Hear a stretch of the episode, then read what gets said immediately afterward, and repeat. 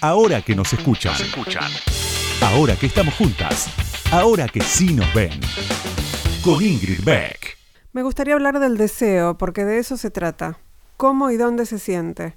Un músculo abierto al medio con un cuchillo muy afilado. ¿Cómo y dónde aparece? Rastro de otro cuerpo en el cuerpo. Si lo miras muy fijamente en el centro, ¿qué ves? Un incendio puro azul, fragmentos de rabia, la estela dorada que deja la fiebre, un túnel lúbrico y oscuro. ¿Cómo y dónde se expande pequeños terrones de azúcar destinados a recipientes de plata, de pronto volcados sobre un mantén de algodón muy fino, un pedazo de chicle viejo, endurecido bajo el escritorio de un aula de colegio primario, pero a pesar del asco igual lo mordés y descubrís que aún resiste una veta intensa de su antiguo sabor. La sangre haciendo olas, el pulso que se expande por el cuerpo, la vida haciendo olas, la sangre convocando a otra sangre, a la renovación de la sangre, a la unión con otra sangre para la sangre nueva. Yo no crecí con el deseo de ser madre. Si existió el mandato de la maternidad irradiándose sobre mi cuerpo o untado pacientemente día tras día con un pincel, se trató de algo subterráneo o algo de lo que escapé, una rama con espinas que logré sacudirme a tiempo. La vida para mí estaba delante, después, lejos del origen.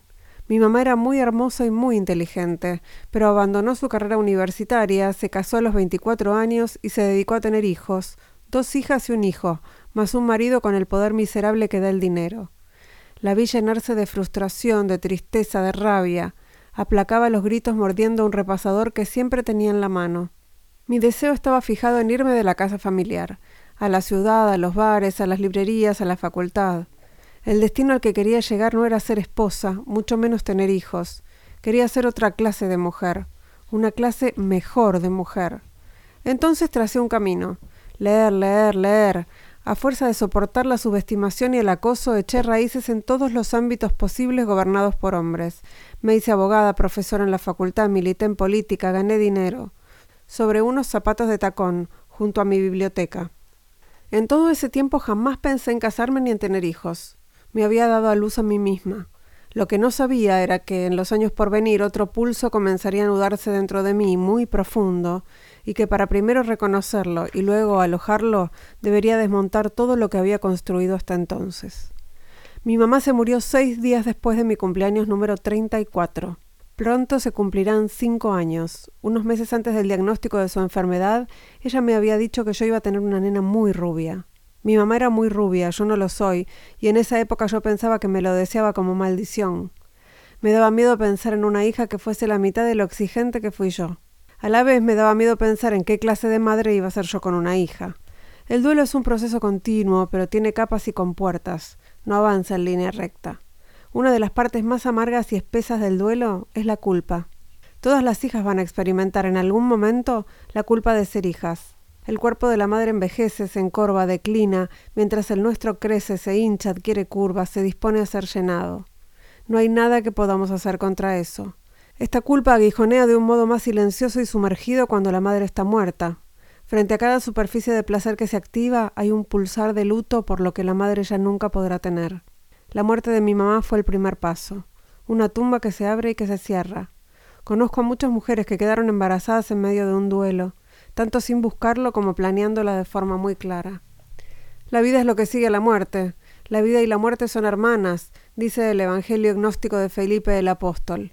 En el universo y en la condición humana, la luz y la oscuridad, el dolor y el placer, la vida y la muerte no son opuestos, sino fases, una sobre otra, un acordeón que se despliega y se repliega, como en el recorrido que la luna hace en el cielo, desde la creciente hasta su desaparición, para volver a comenzar en una luna nueva, oscura a simple vista, con toda la luz en su interior.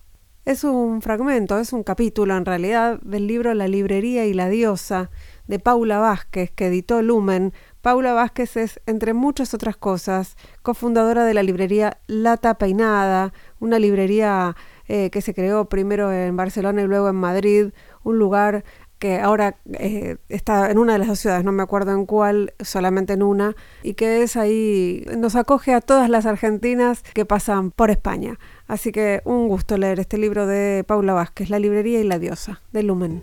Ahora que nos escuchan. Entrevistas a las mujeres que mueven el mundo. con Ingrid Beck.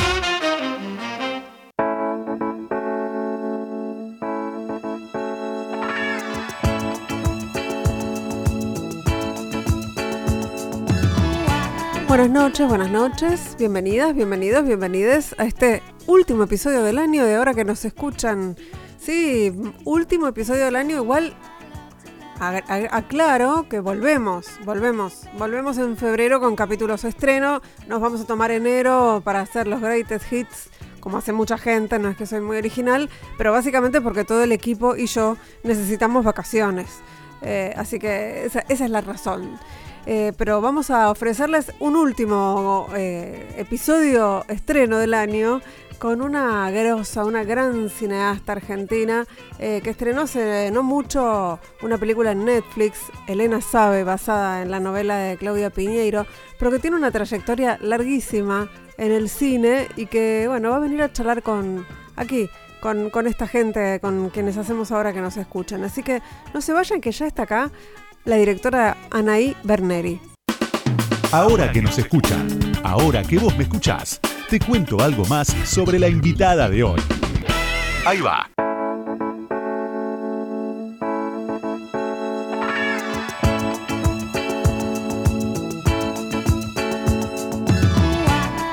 Anaí Berneri es guionista, productora y directora. Nació en 1975 en Martínez, provincia de Buenos Aires. Es egresada de la carrera de producción de medios audiovisuales del Instituto ORT y más adelante se graduó del Institut, Nacional del Audiovisuel de París.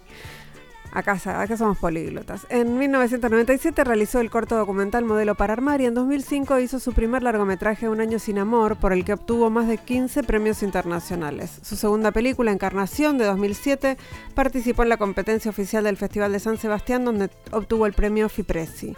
Su tercer largometraje, Por tu culpa, lo filmó en 2010 y el cuarto, Aire Libre, en 2014, cuatro años después, sí, claro. Formó parte del jurado de la sección oficial en el Festival de San Sebastián en 2016.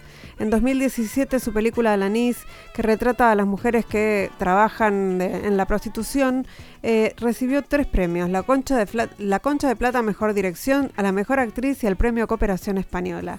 Es así como se convierte en la primera mujer cineasta de habla hispana y la segunda en la historia en ganar la concha de plata a la mejor directora. Recientemente estrenó Elena Sabe, producida por Vanessa Ragone para Netflix. Con su productora Rosaura Film, escribió y produjo la película Implosión de Javier Van der Kutter. Dirigió la serie Morir de Amor para Viacom Telefe, Sentenza para Prime Video, Brasil y Junior, La muerte del hijo del presidente para HBO, que se va a estrenar en breve. Es docente de la ENERC y titular de la Cátedra de Narrativa Audiovisual de la UNA. Dictó clases en la Escuela de San Antonio de los Baños de Cuba y en el Maryland College Arts en Estados Unidos, entre otros, y voy a parar acá con la biografía, porque si no, no me va a quedar tiempo para charlar. Bienvenida, Anaí Berneri, ahora que nos escucha. ¿Cómo estás? Muy bien, gracias por la invitación. ¿Sabes qué pensaba mientras eh, leía tu biografía y leía que habías empezado como, como productora? Pensaba en esto de cómo a veces las mujeres están como predestinadas a las, lo que podríamos llamar, y lo hablábamos como en esa Ragone también, las tareas de cuidado del cine, ¿no?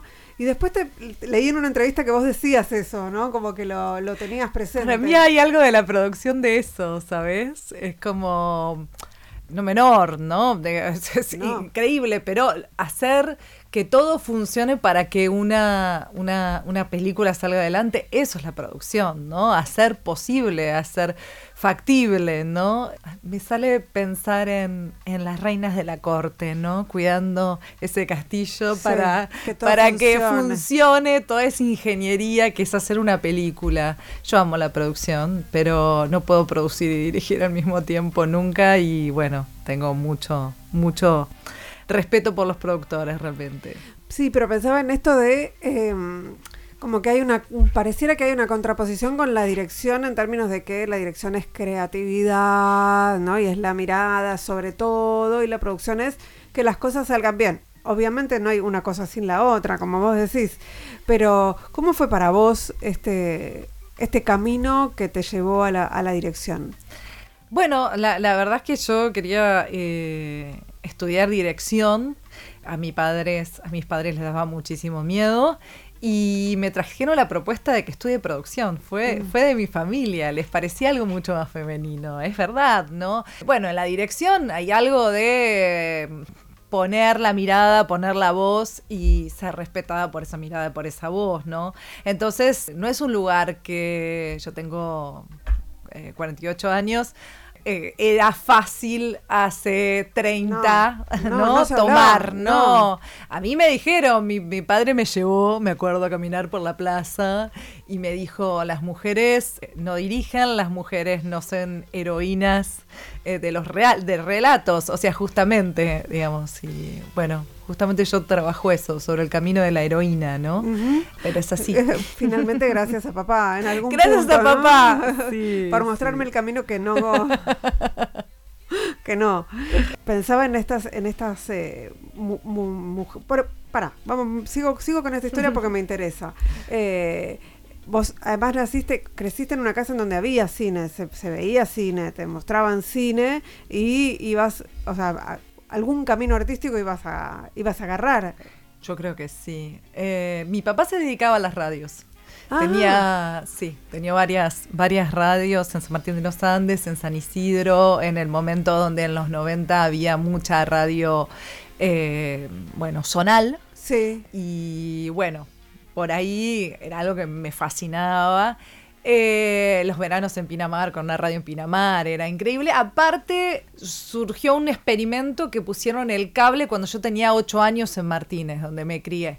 Entonces, yo tengo el recuerdo de, eh, nos llegaba una revistita con las películas y yo anotaba qué iba a ver. Sí, sí, como una especie de guía. Como una especie de guía. Pero de papel de diario. De papel de diario. Yo, yo me, siempre me preguntaba, porque yo estudiaba periodismo en ese momento, y entonces me preguntaba, ¿quién escribirá esos resúmenes de las películas? Esas reseñas. Yo las leía 8, 10 años y, y me ponía a ver películas en cualquier momento. Me parecía espectacular tener toda esa cantidad eh, de cine en mi casa. ¿Y tenías esta noción de que había efectivamente pocas mujeres dirigiendo cine? Pienso en María Luisa Bember y pocas más, ¿no? Sí, ¿Tenías esa noción? O sea, ¿eras consciente? ¿Te importaba? ¿Te parecía no, era consciente. un desafío? Era muy consciente. De hecho, yo creo que eh, las mujeres en el cine llegamos a través de las escuelas de cine. Eh, la democratización de la mirada femenina llega a partir de que hay una gran explosión. Eh, luego, ahí, muy cerca de la ley de cine, yo mm. empiezo a, estudiar en el 97, ¿sí? Eh, y en el 98 es, la ley.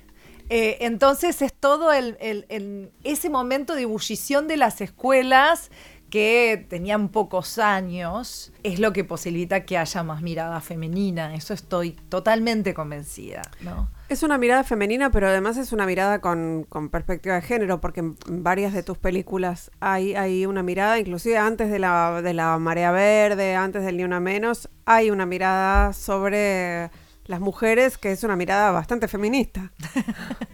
Sí, sí. o, lo que eh, quiere contar. En ese momento no, me lo, no me lo proponía. No era consciente.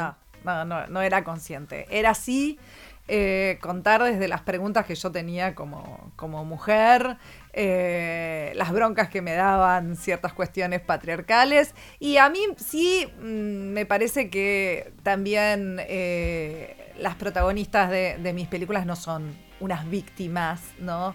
Eh, donde, sino que están implicadas, ¿no? En ese sistema que muchas veces no pueden salir, que son víctimas de violencia, pero que se quedan en, esa violencia, que replican eh, ese, ese lugar de objeto sexual, podría estoy pensando en, encarnación, ¿no? O de una maternidad que recibe muchas violencias, que, se vive en soledad, eh, como en Por tu culpa, eh, en Alanís, em, también con el tema del trabajo sexual. Eh, es que estás contando, estás contando vidas, no estás bajando línea, ¿no? Es un poco la idea. Yo creo que es muy, muy pequeña, ¿no? Esa línea. Que, es fácil de, cruzarla, de hacer una película militante que se transforme en un panfleto, ¿no? Donde el espectador intenta ser educado o ser didáctica, en contar una vida, ¿no? Y que el espectador haga, uno lo haga sin juzgar y el espectador lo reciba de una forma que, bueno, eh, que pueda él sacar sus propias conclusiones. Sí, sí. Y ella. Y ella. Ellas. Tengo, me gustaría escuchar, porque um, nos vamos a meter un, ratito en Elena Sabe, que es el último estreno de, de, Anaí, que es un peliculón basado en la novela de Claudia Piñeiro, eh, pero no es igual a la novela de Claudia Piñeiro, digo, para quienes eh, leyeron la, la, novela, sepan que es una, es una propuesta, bueno, es, es otra mm, es una adaptación. Es una adaptación, eso. Sí, y no, no una traslación, no es que filmamos exactamente la No es la misma historia exactamente de Elena Sabe, eh, pero eso no le quita ningún mérito. Es, y la actuación de Mercedes Morán es. Ah, ¿No? Bueno, Erika Rivas también, pero la que está más tiempo en pantalla, que es Mercedes Morán, es, es eh, muy impresionante. ¿Tenemos el tráiler? Lo escuchamos. Buenas noches. ¿Este es el domicilio de Rita Alonso? ¿A dónde está? Nos va a tener que acompañar, ¿sabe? Mira que vamos a perder el turno, ¿eh? Te están esperando. No quiero ir. Después te va a gustar. Vas a quedar hermosa. Rita Elena Alonso. ¿Su hija? Sí. Quiero saber quién le hizo eso. Mi hija no se mató. Hable con el cura. ¿De verdad sospecha del padre Juan? Fue el último que la vio. ¿Para qué te querés casar? Es un hombre bueno y me quiere. Bueno, si ese hombre te hace feliz, mi hija volvía llorando todos los días del colegio por las maldades que vos le hacías. ¿Por qué Rita? Soltame, soltame. ¿Por qué Rita? extraño demasiado. Con extrañarla no haces nada. ¿Qué más podemos hacer? Para la justicia y la policía, su causa está cerrada, señora. Yo no estoy loca. Y a mi hija la mataron. Rita no se acercaba a la iglesia los días de lluvia. Tenía miedo que la parta un rayo. No, Selena, usted no puede creer en esas cosas. Es pecado de soberbia querer saber todo. Pensaba en, la pregunta más, más obvia es cuánto sabe Elena, ¿no? ¿Cuánto sabe? Pero en, relación además al tratamiento de la, de la relación madre-hija eh, que vos retratás en esta película y que también, digamos, sobre la maternidad ahondás en más de una película, me imagino que es un tema que te, te atraviesa. sí. Sí, por supuesto, digo, la, la, maternidad, la decisión de, ser madre, eh, el lugar de la madre es algo que sí, que, que a mí siempre me molesta tanto cuando escucho, bueno, que la maternidad es algo tan natural para las mujeres. No. nunca no. no. para nada. Es totalmente una, una, una construcción. Sí y eso eh, puede ser un mandato. Eh, y en los casos en los que podemos es una decisión. Sí. ¿No? Tiene que ser una decisión, ¿no? La decisión de ser madre o no. Eh, y, y, en ese, y en ese lugar, pero mira, siempre cada vez que, que tenemos una, una, película aparece el tema de los mandatos sobre la maternidad. Y en Elena Sábado aparece como una vuelta, para mí, una vuelta de rosca más, que es el mandato de las hijas, porque en realidad es ejercido por las mujeres, del cuidado de nuestras madres o padres, ¿no? O sea, volver a maternar, pero ahora a nuestros padres. Algo que es antinatural.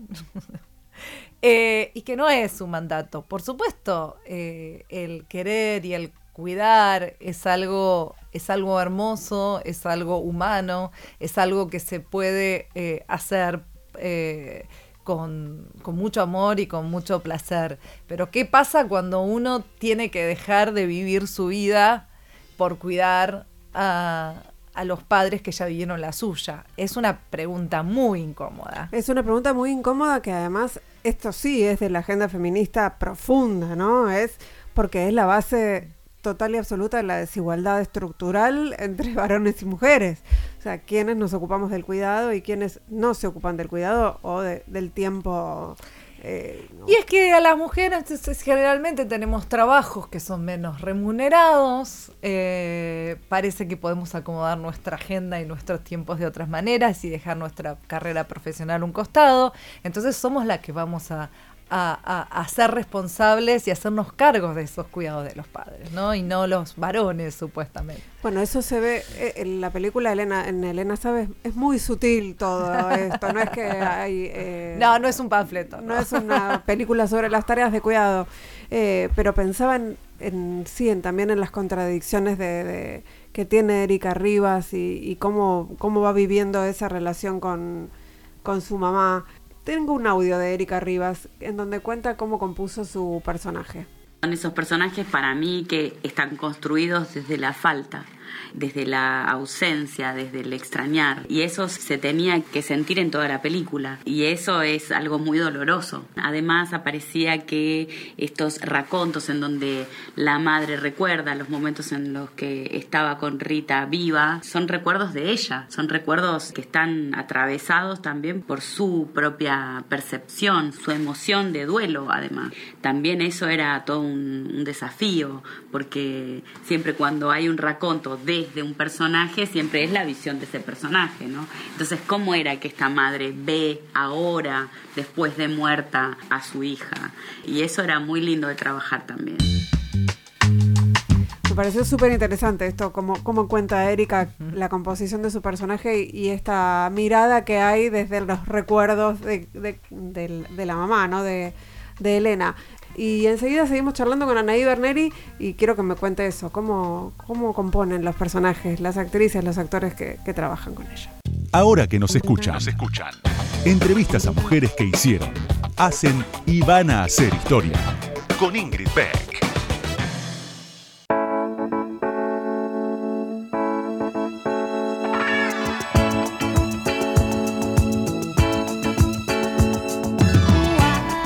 Bloque de ahora que nos escuchan, estamos charlando con la directora de cine, Anaí Berneri, directora, guionista, productora y muchas cosas más de cine y, otras cosas. Anaí Berneri, y nos, habíamos quedado escuchando en el bloque anterior un audio donde Erika Riva, Rivas, así se dice, hablaba de la composición de su personaje y hablaba de esto de cómo pararse frente, frente a los recuerdos de, del otro personaje, ¿no? De Elena. y me pareció interesante, no, no había bueno, claro, no soy actriz, pero no, no había pensado en esa mirada, ¿no? ¿Cómo, cómo laburas? Claro, porque en su gran mayoría el punto de vista de toda la película, por eso están todas las escenas, es de Elena, del personaje que compone Mercedes Morán, con lo cual fue eh, muy exigente, ¿no? Muy, muy exigente cuando tenés que estar todo el tiempo en pantalla. Y el personaje eh, de Ricta aparece eh, interpretado por por eh, Erika Rivas, eh, aparece a través de evocaciones que hace su madre una vez que está muerta. Hay solo eh, una escena donde aparece realmente viva el personaje de, Erika. Entonces, es verdad. ¿Hasta qué punto creemos en ese punto de vista, en ese relato, en ese recuerdo? ¿No? Sobre alguien que está muerto, ¿no? Eh, y porque de alguna manera eh, Elena sabe, eh, es la historia sobre un duelo, un duelo de, la de una madre que tiene que aceptar ciertas cosas que está negando, ¿no? y el, bueno, pensaban también en, Sofía Gala en Alanis, ¿no? Que es también un personaje que es a la vez genera mucha empatía y, y, a veces un poquito de rechazo, ¿no? Como todas esas contradicciones eh, de, estas minas. Son todas minas que no, que no son ni buenas ni malas, es esto que vos decías, no son víctimas, eh, o, un poco sí, pero eh, son, tiene, tienen muchas, este, muchos grises. Tengo un hijo de 23, eh, Vicente, que terminó de ver Elena y sale del cine y me dice, mamá, todos tus personajes tienen mucha dignidad, no son ningunos pobrecitos. Y me encantó ese, ese lugar, porque creo que Elena justamente no, no, a pesar de su enfermedad, a pesar de tener un Parkinson, eh, no quiere ser tratada como una pobrecita, como alguien débil, ¿no? Tiene esa fortaleza de una madre que cree tener ciertas certezas y va a luchar para saber qué ocurrió con su hija, ¿no? ¿Por qué está muerta su hija? Aún a pesar de, bueno, eso llevar una introspección o, bueno, eh, analizar cómo fue ella también como madre, ¿no? Y la relación que tuvo con su hija, que es bastante tóxica. sí. Eh, Anaí, eh, leía en una nota que, creo que en una nota que hiciste con Fernando Martín Peña, no me acuerdo porque leí varias, que decías, eh, creo que hago cine social aunque sea desde un lugar burgués. Mira, sí, es verdad. ¿Por qué? o sea, se entiende, pero me gustaría que, desarrolláramos un poquito. bueno, sí, digamos, primero, mm, eh, yo creo que sí, que, que, que el cine, el cine eh, es, una actividad bastante burguesa, igual que mucho, mucho, mucho del arte, pero el cine, que es una industria aún más, ¿no? Pero, pero sí es pensar los lugares y los roles desde el género, de, sí, desde el género del femenino, del masculino, sobre los lugares que socialmente ocupamos hombres y mujeres, ¿no? Eh, desde nuestro trabajo, desde la crianza, desde la maternidad, y eso es hacer cine social de alguna forma, ¿no? Porque uno está hablando de los lugares que uno ocupa en la sociedad, sí. ¿Y cómo encontrás esos guiones?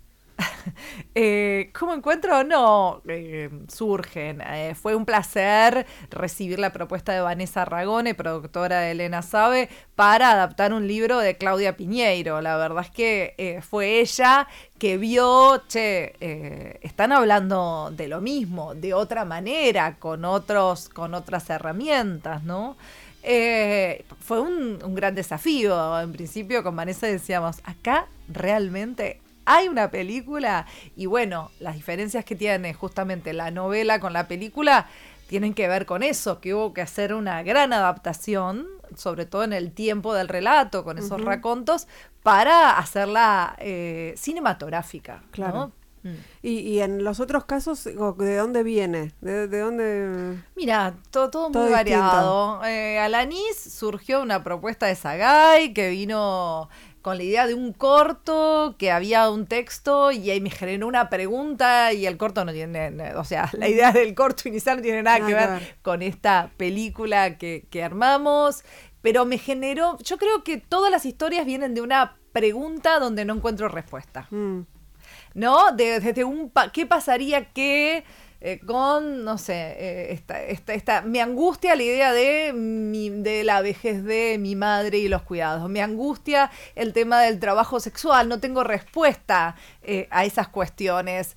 me parece que tienen que ver con eso. Por tu culpa es una película que filmé en mi casa, con los juguetes de mis hijos, con, digamos, con las cosas que me atravesaban en este, ese momento de la maternidad.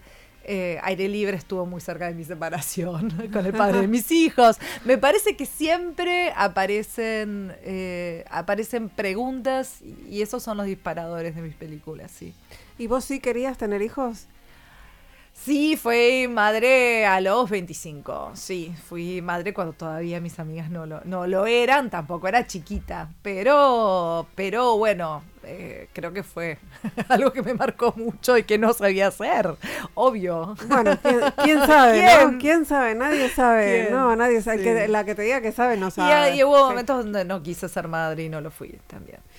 No, no pensaba en esto de que, están atravesados estos, estos eh, relatos de los que estamos hablando por la maternidad eh, y me imagino que sí, que se puede hacer, eh, eh, se pueden hacer películas en donde la temática de la maternidad esté muy presente sin ser madre, pero se me ocurre que las preguntas que surgen surgen a partir de, sí. de ser madre. Sí, como también creo que se pueden hacer películas feministas eh, sin ser mujer.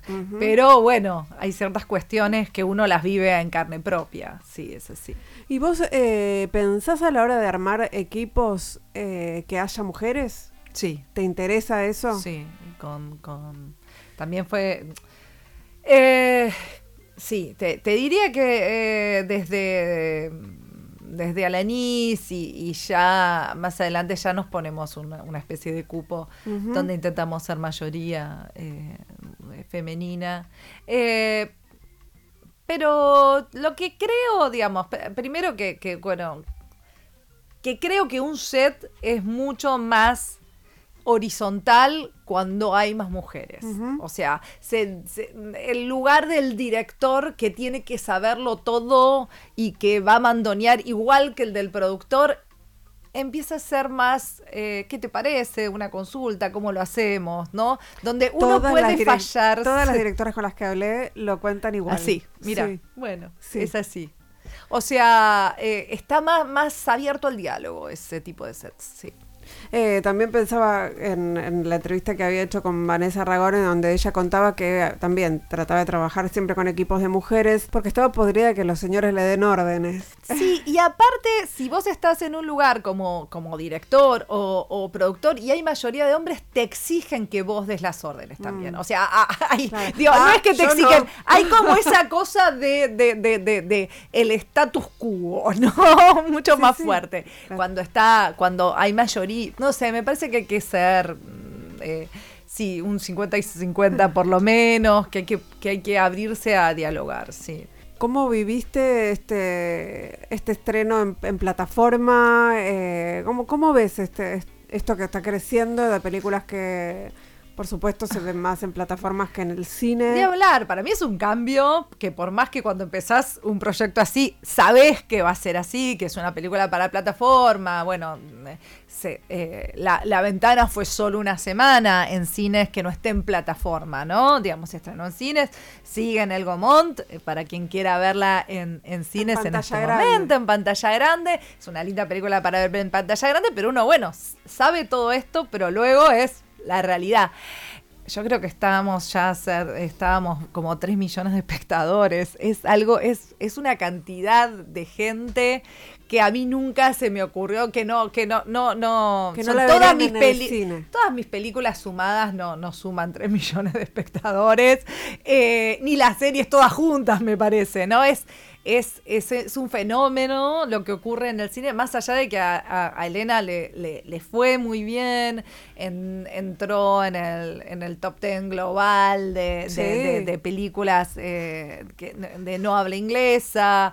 Eh, bueno, eh, eh, esta semana la, destacó entre las cosas que ver el New York Times. Estamos como muy contentos, pero es raro para mí. Es una película que pasó solo por Mar de Plata, que no hizo otros, otros festivales, que se estrenó muy poquito en el cine y que la ve toda esta gente y tiene otra repercusión. Es otra forma de llegar al espectador. Es, es magnífico, es, es increíble el alcance que tiene Netflix y, que tienen las plataformas hoy en nuestra vida, ¿no? Sí, pensaba eso, llegar al New York Times de, con un estreno en cines de Argentina y... Es, casi es imposible. Circulación en algunos festivales, no. muy poco probable. No, no, es así. Es un cambio totalmente de paradigma, sí. Eh, y estás laburando ahora en una serie. No, es un. No, es un.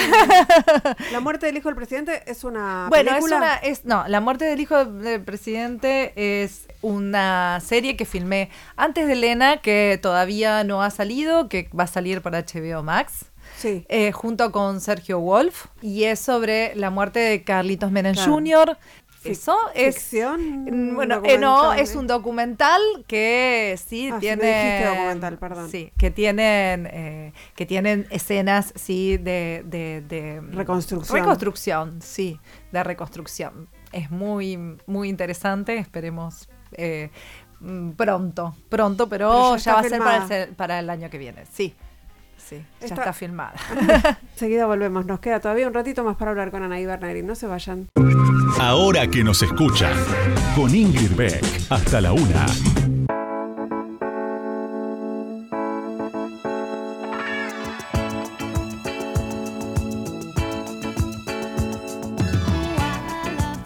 Tercer bloque de Ahora que nos escuchan, estamos charlando con Anaí Berneri.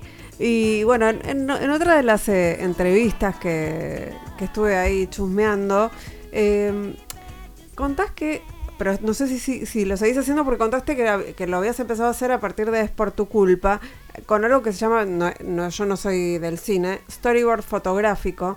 Y vos decís, fotografío plano a plano, ¿cómo voy a contar la película en la locación? ¿Haces eso? Sí, hago eso. Suena a un trabajo titánico. Es un trabajo. Es un trabajo que me ayuda muchísimo a pensar.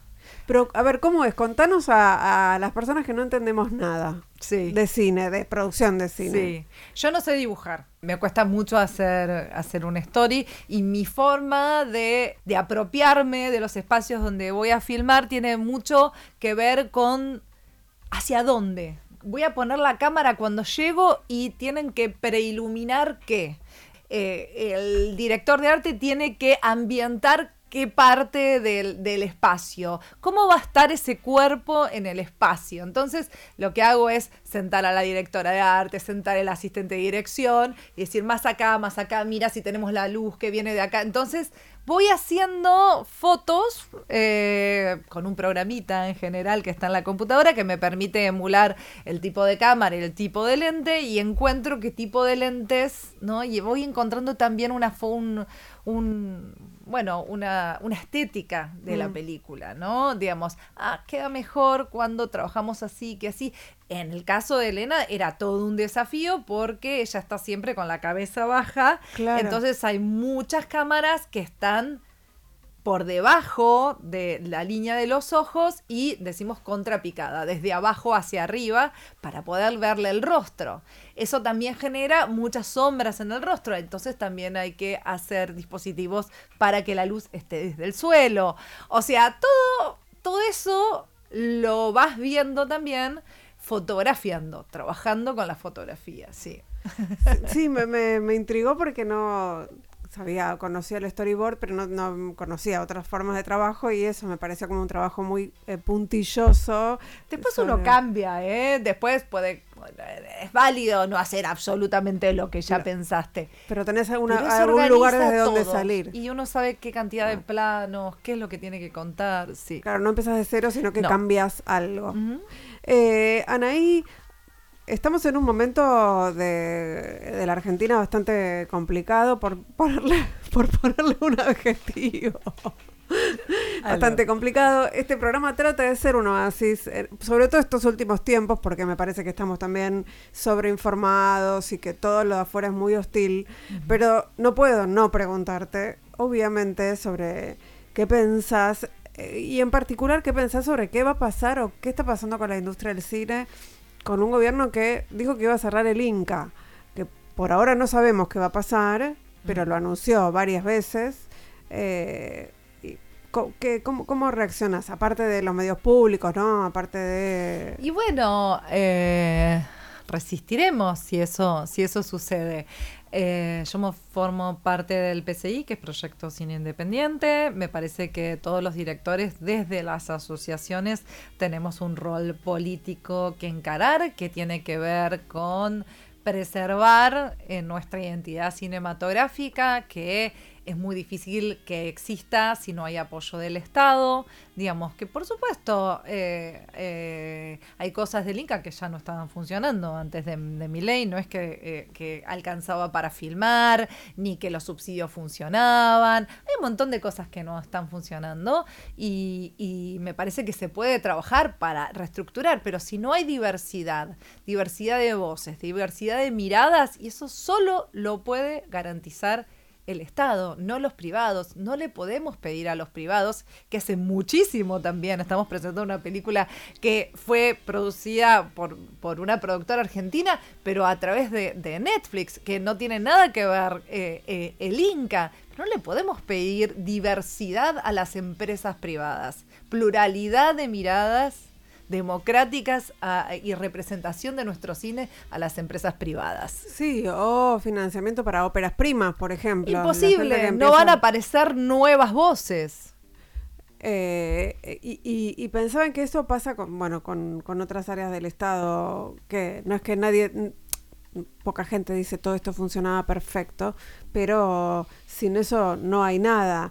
Eh, y, además del Inca, eh, hay otros espacios culturales que se están cerrando. Eh, de hecho, cerraron el programa de argentinos, no me, no me, acuerdo cómo se llama, pero un programa de Cancillería que era para llevar a, argentinos y argentinas artistas al exterior. ¿no? Todo, entonces, ¿cómo, ¿cómo difundimos nuestro, nuestro cine también? Eh, ¿No? Aparte que el Inca es un ente autártico que Eh, que, sí, si bien algunas partidas eh, eh, salen de, de, los, de, los fondos del, del, Tesoro, en general se financia a través de la entrada de cine que el espectador paga con yendo a ver las de Marvel, o sea, no es, es una forma eh, eh, de que vuelva algo y es un impuesto dedicado, digamos. No es realmente no, no, no. Es mentira que, que, se produce cine con los impuestos de la gente. Es así. Eh, o, con un puesto dedicado, ¿no? Con un puesto que tiene un impuesto que tiene que ver con pagar una entrada, no, no, no, no con lo que Sí, sí, eh, no, sí, no le sacan la plata a, la gente pobre para pagar el, cine, sino a la gente que va al cine. Sí. a, nosotros, a los que pagamos una entrada de cine, nos sacan un porcentaje para financiar el cine. Lo más lógico que se te pueda ocurrir es eso. Eh, ¿Cómo se financia el cine? Eh, Anaí, ¿en qué andas? Eh, estoy eh, escribiendo, estoy con una, una, película que espero, porque hay mucha incertidumbre, mm. eh, poder filmar hacia fin de año, con un guion muy lindo, que es una una especie de comedia romántica sobre los peligros del amor romántico. Eh, y es de época, transcurre en el 2005, se llama Leche Condensada y habla de cómo cambiaron los vínculos y la forma de encontrarnos con el amor eh, con el paso de los años, cuando no había aplicaciones, cuando eh, el teléfono era para llamarse, otros momentos, ¿no? Eh, de, las historias románticas. Así que bueno, estoy, estoy, estoy con eso, estoy escribiendo también un nuevo guion y bueno, y viendo a ver qué pasa, ¿no? Con nuestra hermosa industria.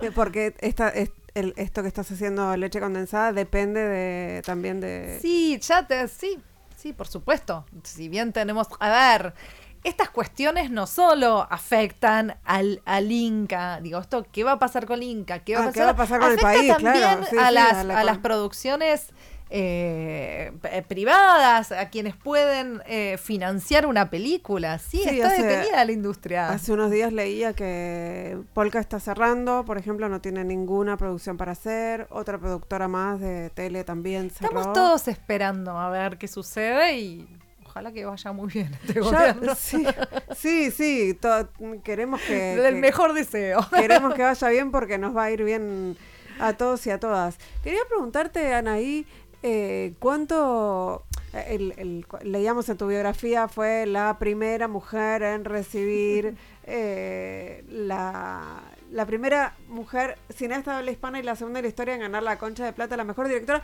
Que yo me río, soy muy boluda, ya lo saben, pero me río de que se llame ya concha. concha y se lo den a una mujer, me parece que es lo, más lógico del con mundo. Con una película sobre, el trabajo sexual. Claro, sobre el trabajo sexual me parece lo más lógico del mundo.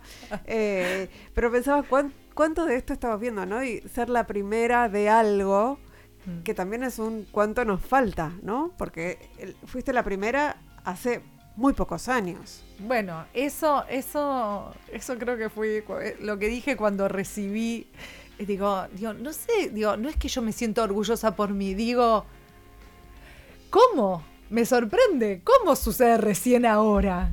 Que hay mujeres premiadas por la dirección en un festival eh, que tiene 60 años. Ser la segunda después de 60 años, sí. me parece un montón. En un festival como San Sebastián. Bueno, es como, sí, nos falta mucho camino por, por, recorrer, eh, ¿no? Eh, y por validar, ¿no? Y eso siempre me sorprende. Pero me parece que esa irreverencia de no pensar eh, que, uno puede ser la primera o que nadie lo hizo, sino es mm, eh, tengo ese, ocupo ese lugar, ¿no? Eh, ocupo ese lugar que es el lugar del deseo. ¿Y qué, qué, cambios? Esos, ¿Esos premios te cambian? Sí, te dan más trabajo. Mm. o sea, te permiten seguir trabajando. Sí, porque por eso no es menor. Que, no es menor, de verdad, te... permite estar en, en, la cabeza de gente que, que, produce y te empieza a tener en cuenta porque eh, llegás a más gente a través de, de, un premio, eh, a través también de, de estar en, en, la pantalla de una plataforma como Netflix, ¿no? Empezás a estar en la mirada de más gente y eso te posibilita seguir haciendo que es lo que queremos, ¿no? Seguir trabajando, lo único, no hay otra cosa. No es que, llenar el... Es, puedo seguir haciendo lo que me gusta. Seguir, viviendo de lo que nos gusta. Totalmente. Ni más ni menos. Seguir, seguir manteniendo esos privilegios, ¿por qué no? Anaí Berneri, un placer haber charlado con vos, la verdad. Igualmente, Muchas gracias. muchísimas gracias. Me gusta mucho tu cine y bueno, nada, soy fan, así que es un, un honor que hayas venido. Nosotras, nosotros, nosotros nos vamos escuchando Father Christmas, ay sí, porque se vienen las navidades. Por los Kings eh, hicimos este programa en la operación técnica de Lucas Rodríguez Pereira, en las redes Melanie Berardi, eh, en la musicalización Sergio Ciriliano y en la producción Mariana Boca. Feliz Navidad, gente, feliz Navidad. Nos, nos reencontramos. Feliz Navidad, feliz Año Nuevo, feliz todo. Chao. Open the presents.